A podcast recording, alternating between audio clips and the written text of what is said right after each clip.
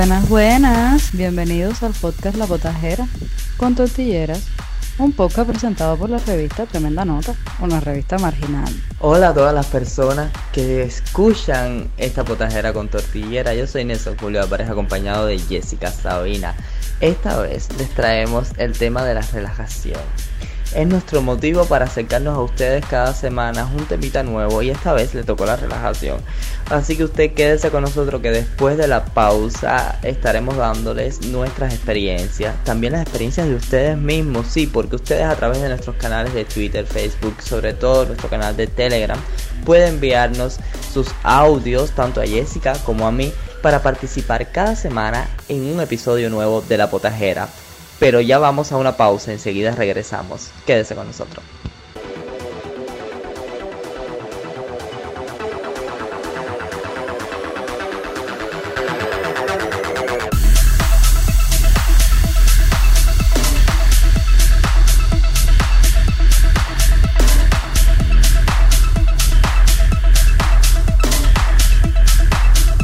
Para todos los oyentes que se incorporan en este momento al podcast La Potajera, un podcast presentado por la revista Tremenda Nota, una revista marginal. Les recordamos que hoy estamos tratando el tema de la relajación, aprovechando, porque somos unos arreguindados, que el 15 de agosto se celebró el Día Mundial de la Relajación.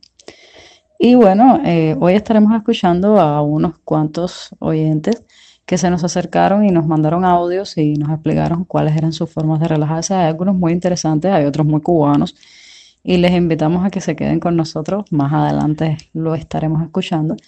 También estaremos escuchando nuevamente a nuestro colaborador Ricardo Costarana, quien cariñosamente le decimos el doctor Costaraña, que él también nos estará hablando de cómo se relaja en su día a día. En este caso es un tema que que para mí es bastante complicado porque yo tengo una peculiaridad y es que parezco muy relajada y realmente cuando la gente me conoce no me relajo jamás. Estoy todo el tiempo tensa, tensa, eh, estresada. Y yo tenía una novia que me decía que yo no me relajaba jamás. Me decía, tú no te relajas en la vida. Eh, para mí es bastante complicado. Yo suelo ser una persona que no me gusta perder el control de las situaciones y entonces por eso me cuesta tanto llegar al momento de la relajación. Eh, no suelo ser ni una persona nerviosa ni una persona ansiosa. Eh, suelo ser de hecho muy calmada. Tengo una personalidad bastante... Unos dicen que es fuerte, yo digo que, que tengo una personalidad plana, o sea, no plana en el sentido de que no tiene matices, sino que tengo una personalidad eh, como estoica. Y bueno, el caso es que suelo em, mantenerme muy tranquila y a simple vista parecer que estoy muy relajada cuando realmente estoy muy estresada, muy, muy estresada. Lo que pasa es que no lo manifiesto jamás. Por ejemplo, yo nunca alzo la voz, eh, yo nunca mm, estoy eh, iracunda eh, pero eso no quiere decir que esté todo el tiempo en el nirvana. no sé qué crees tú de esto, Nelson. Jessica, tienes una visión sobre ti bastante aceptada. De hecho, recuerdo cuando te conocí hace par de meses porque no somos amigos de toda una vida, aunque parezca. Eh, cuando te conocí, eh, me parecías la persona más serena, más calmada, que de hecho que pudiera haber conocido hace mucho tiempo. Y eso me causó muy buena sensación porque yo soy todo lo contrario. Ahora estás narrando esta parte de ti y claro, te llevo conociendo en todos estos meses, interactuando, trabajando contigo y ya te cono y ya sé a profundidad de que tienes inquietudes como muchas personas, de que tienes eh, descontrol a tu medida desde tu posición, desde tu forma de actuar, ¿no? Porque eh, vamos a estar claros, o sea, todas las personas no expresamos los sentimientos de una misma manera, aunque sean los mismos sentimientos, pero tienen muchas formas en la práctica de cómo expresarse. Y los tuyos son desde una posición más ecuánime, más calmada, pero terminas también estresándote con muchas cosas y eh, aunque no se note. Ah, bueno, aunque no lo notemos las personas que estamos de afuera, pero igual te está pasando, o sea, porque eres un ser humano, ¿no? Desde mí, o sea, hablando un poco también sobre mi cómo yo lo vivo, es un poco diferente a ti, Jessica, porque tú me conoces, soy bastante expresivo y soy una persona que todo el tiempo está demostrando de manera, eh, digamos, como física, o sea, con el físico lo que siente. Esto obviamente me ha traído muchos conflictos en la vida, porque no, no suelo a veces como disimular mi incomodidad ante algunas situaciones. Y esto me trajo bastantes conflictos, ¿no? En algunos momentos. Y referente a cómo me llego a estresar, a cómo me llego a preocupar con cosas, ¿no? También es bastante, bastante evidente. Eh, y todo parte desde mi adolescencia, o sea, desde la adolescencia yo estoy sufriendo de lo que es como crisis de ansiedad. Recuerdo la primera vez que mi madre me llevó al psicólogo y fue a hacerme un test porque tuve una crisis de ansiedad un poco fuerte. Eh, estaba yo en ese momento pasando por un problema de autorreconocimiento, también estaba eh, ubicándome con el tema de la sexualidad y digo ubicándome porque estaba como explorando, ¿no? Y reconociendo en ese momento quién era yo, en, eh, en la formación del carácter también, que es, es una de las partes del proceso humano muy interesantes y muy intensas al mismo tiempo y que nos puede llevar a conflictos internos con nosotros mismos. Y desde ese entonces el psicólogo me diagnosticó como una persona que tiene crisis de ansiedad. Soy muy ansioso, suelo eh, gesticular mucho con las manos o ser muy nervioso. Eh, y todo esto visualmente las personas pueden percibirlo. Con los años las crisis de ansiedad particularmente eh, se han mantenido, de hecho se han convertido en una situación crónica en mí particularmente y he tenido que aprender a vivir con ello o estoy aprendiendo a vivir con las crisis de ansiedad y, el estrés constante, ¿no? O sea, porque al final las crisis de ansiedad son provocadas por estreses puntuales. Recuerdo un estrés muy puntual que tuve el año pasado y fue que me decidí a ir para Zaguala Grande, para casa de mi familia, hasta que la COVID mejorara aquí en la capital y pudiera regresar y hacer una vida un poco más normal, digamos. Creí que en ese momento era la mejor opción, incluso teniendo en cuenta que algunos amigos habían tomado la misma decisión.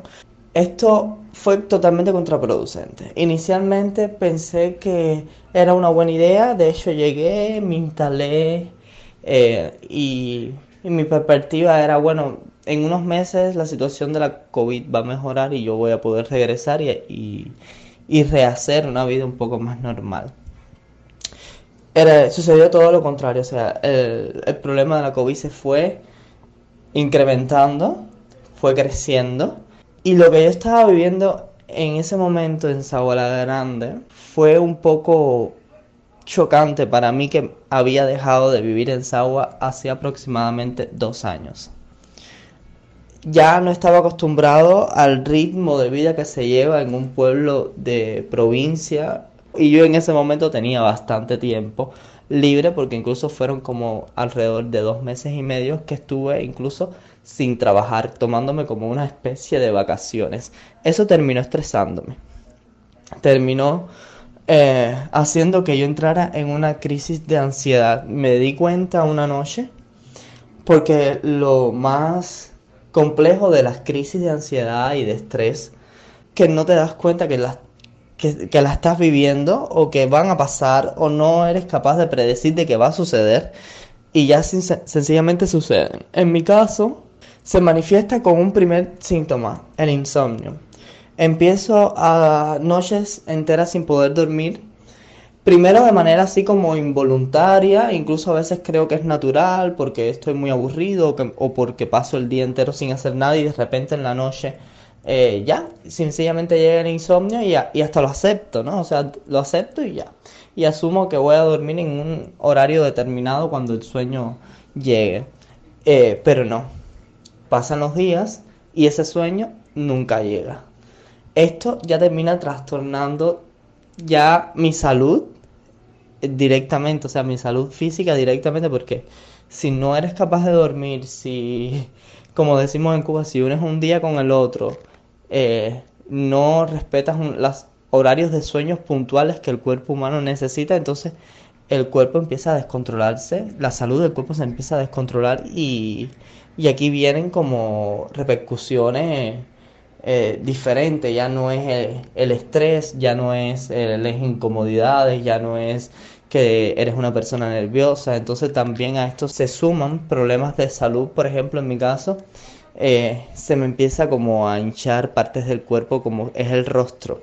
Sí, es algo que he experimentado en los últimos meses, Jessica, y las personas que son cercanas a mí lo saben y lo conocen, que de repente amanezco un día con el rostro hinchado o, o estoy durmiendo en la madrugada y me despierto porque siento que el labio superior o inferior se me está hinchando, fundamentalmente el, superior. Y a partir de ahí, entonces empiezo a identificar por qué tengo esa crisis de ansiedad y busco alternativas que, y, y, utilizo herramientas mías propias que a través de los años he ido adquiriendo y otras que por el camino voy adquiriendo porque no todas las crisis son iguales ni todas se manifiestan de la misma manera. Y uno va aprendiendo entonces por el camino a cómo gestionarlas. Y un poco esto es lo que me pasa, Jessica. Pero creo que traemos testimonio de personas, de nuestros oyentes, que se han decidido a participar en este podcast, La Potajera, La Potajera con Tortillera. Así que sería bueno escuchar cuáles, cuáles son sus inquietudes y cuáles son las alternativas y formas de relajación que encuentran para eh, salir de ese estado digamos, de estrés puntual que tenga en, en dicho momento. Eh, y Jessica, al regreso también podemos contar cuáles han sido nuestras alternativas y de qué herramientas nos servimos para nosotros salir de ese momento. Eh, recuerdo que estuviste hablando de cómo, cómo eres y cómo las personas no perciben a simple vista de que estás estresada, que estás quizás desajustada o que tienes un tornillo suelto. Eh, en mi caso es bastante visible, pero no hemos hablado de cómo salir de ello, o cómo lo superamos por lo menos. En mi caso, bueno, ya lo dije, es crónico, no es que va, no es que voy a salir eh, definitivamente, pero sí aprender a gestionarlo. Cómo lo he aprendido a gestionar, que quizás pueda ser eh, o servir para otras personas, para las personas que nos están escuchando. Vamos a escuchar ahora a las personas que, y a los testimonios que tenemos de, de nuestros oyentes, ¿no?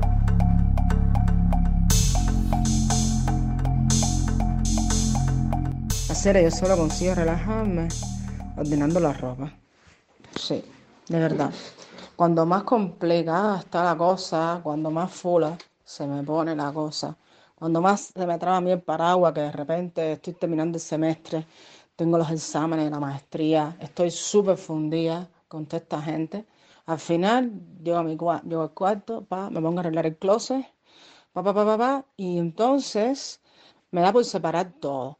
Entonces pongo en una gaveta las blusas, en otra gaveta los vestidos, después en otra gaveta la ropa de invierno, los gorros, los guantes, las panties medias. Todo lo voy clasificando por colores, por categoría, por tipo de ropa, por ropa de estación según si estamos. Por ejemplo, yo, yo, yo ahora mismo tengo que terminar el semestre. Estoy súper, súper complicada. ¿Qué yo hice hoy? En lugar de ponerme a estudiar, me puse a recoger el closet. Si quieres te mando una foto. Qué lindo me quedó. Hacer, mira, te voy a echar pila de una cosa que me está pasando súper loca. Mi hija, yo le doy plastilina, ella tiene unas plastilinas ahí de colores, que cuando se unieron todas se quedó en una gran plastilina verde, de muy buena calidad, que no se pone dura ni nada. Y yo con esa plastilina eh, me he vuelto dependiente de ella como si fuera un vicio tipo cigarro, tipo café, porque ya yo la busco, yo la busco, yo voy a sentarme a ver un filme y tengo que buscar la plastilinita y cojo así una porción pequeña y hago un dado. Voy conformando un dado, un dado, un dado, un dado, un dado y ahí se me puedo tirar ahí una hora. Y después cojo, me siento nuevo otro rato y tú me ves por toda la casa, ¿dónde la dejé? ¿Dónde la dejé? Y es con la plastilinita con lo que yo me mato a la vez mismo la ansiedad. Y es bestial, bestial, bestial, bestial para relajar. Tengo una fuerza en el dedo índice, en el dedo pulgar, que pudiera matar a alguien de un pellizco. Yo quisiera calcular con algo la fuerza de esos dos dedos. Esa plastilina realmente me tira tremendos caos. Mijo, pues a mí me relaja un montón. ponerme a leer todos estos medios de comunicación política de la línea dura desde el partido, ya sabes, la Populizone, Horizonte Flow, Cuadrate, Cuba así. Es como que te validan moralmente. Mira, sí tengo razón en estar haciendo periodismo independiente, en, en trabajar en este mundo, porque esta gente sigue trabajando mal y espantosamente, siempre. No hay forma de que produzcan algo bueno, pero no hay forma de que hagan algo bueno. Y bueno, es súper sedante en plan, bueno, sí, yo tengo la razón. Bueno, yo me relajo sentado en un contén de la calle 20, esperando por 200 personas que hay delante de mí a ver si cojo pollo. ¿Te sirve esa?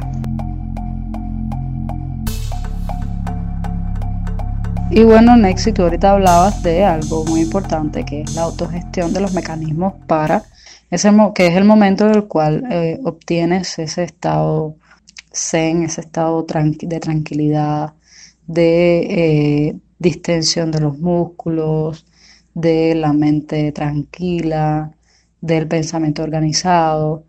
Entonces yo estuve mirando y eh, una de las principales tendencias que en temas de técnicas de relajación es el mindfulness. Mindfulness que viene siendo como prestar atención a a las cuestiones que normalmente hacemos en piloto automático. O sea, los, expertos recomiendan que estas acciones como puede ser fregar, donde estás fregando y estás eh, pensando en otra cosa, o tendiendo la ropa y estás pensando en cualquier cosa, mm, bañándote y cantando una canción, pues los expertos lo que recomiendan es que eh, prestar atención a lo que estás haciendo y mm, como concentrarte en que si estás fregando, en fregar, si estás eh, tendiendo la ropa, entender la ropa y no en otro tipo de pensamientos. Y eso hace que se organice, se deconstruya, se desprograme el cerebro en lo relacionado al piloto automático y entonces tomas conciencia de las cosas que estás haciendo y esto ayuda a organizar tu propio pensamiento y hace que eh, te sea más fácil el tema de la relajación. Yo, si, si mencionamos temas autorreferenciales o experiencias autorreferenciales, soy una persona que realmente no lo manifiesto físicamente, no, no suelo ser eh, muy expresiva, de hecho, soy prácticamente inexpresiva, pero cuando tengo mucho estrés se me manifiesta principalmente en trastornos del sueño. He tenido unos trastornos del sueño muy fuertes, eh, se me manifiesta también aumentando el hábito de fumar. Yo fumo, aunque eh, como actualmente estoy con COVID-19, no estoy fumando. Llevo ya aproximadamente una semana y tanto sin fumar. Eh, pero normalmente sí lo hago, no en grandes cantidades. Dependiendo del día, cinco, de 5 a 10 cigarros al día. Y cuando estoy muy estresada o cuando hay un ambiente muy estresante, que es lo que me suele suceder, que los ambientes me estresan, pues suelo aumentar el hábito de fumar y entonces suelo tener insomnio. Que he llegado a pues tener mecanismos más de tratamiento profesional, como que he llegado a, tratarme con, especialistas del sueño, vía online, tratado con, audios de relajación, he practicado yoga, la práctica de ejercicios ayuda también muchísimo en el tema de la relajación. Los, lo, que, lo que sí puedo eh, decirle a nuestros oyentes es que es muy importante llegar en algún momento a la distensión de los músculos y a la organización y calma dentro de la mente o en el pensamiento, porque eh, un estado alto de estrés puede traer consecuencias muy fuertes para la salud. Es importante que en algún momento, o sea, yo conozco, por ejemplo, que tienen situaciones muy grandes de estrés en su vida, dígase madres solteras con varios niños, que no tienen tiempo para la relajación y estas personas han tenido que buscar el espacio para la, el estatus zen personal, para lograr eh, la relajación personal, o sea, la, propia relajación. Yo recuerdo eh, uno de los momentos más grandes que he tenido de estrés era cuando mi padre, mi padre falleció hace unos años, eh, mi padre estaba en el hospital y entonces toda la carga de atenderlo en el hospital, de regresar a la casa, de atender a la familia, de atender entonces al que se quedaba em, cubriéndome el turno en el hospital y tal, pues era una situación muy grande de estrés y yo al menos una vez a la semana tenía que tomarme eh, una hora o algo así y sentarme sola a leer, a tomar café a fumar tranquilamente donde nadie me molestara para poderme pues como reiniciarme, porque los expertos de lo que hablan es que la relajación tiene como ese mismo efecto que cuando nuestra PC, nuestro laptop tiene un problema y uno le da reiniciar, entonces lo que hace es que pues vuelve a iniciar todo el sistema. Los, expertos, los expertos en relajación lo comparan con eso. Uno llega a un estado en el cual pues descansa, descansa todo y entonces vuelve a, reiniciarse como el sistema y volvemos a tomarlo todo con más fuerza. Ahora eh, los invito a ir a una pausa y regresamos en unos momentos.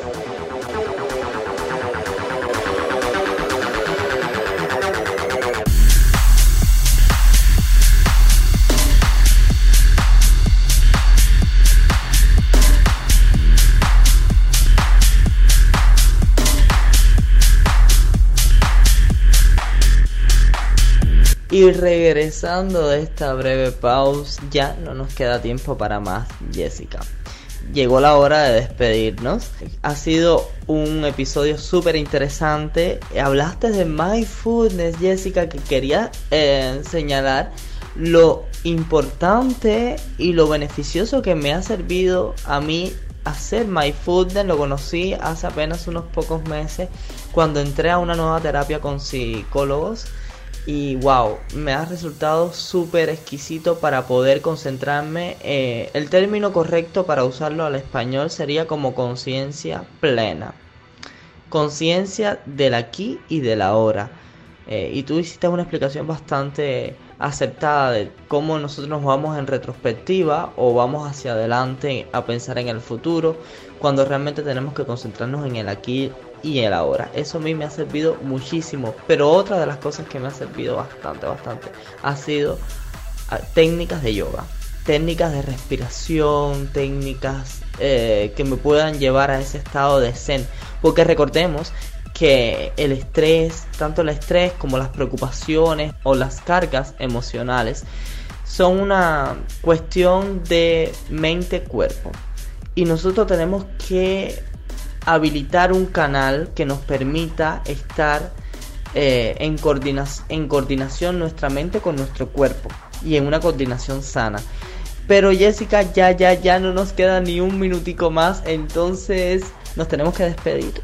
Por supuesto, invitando a todos nuestros oyentes a un próximo episodio de La Potajera, de La Potajera con Tortillera. Recuerde que puede seguirnos en nuestras redes sociales, lo mismo Facebook, que Twitter, que Instagram, que Telegram.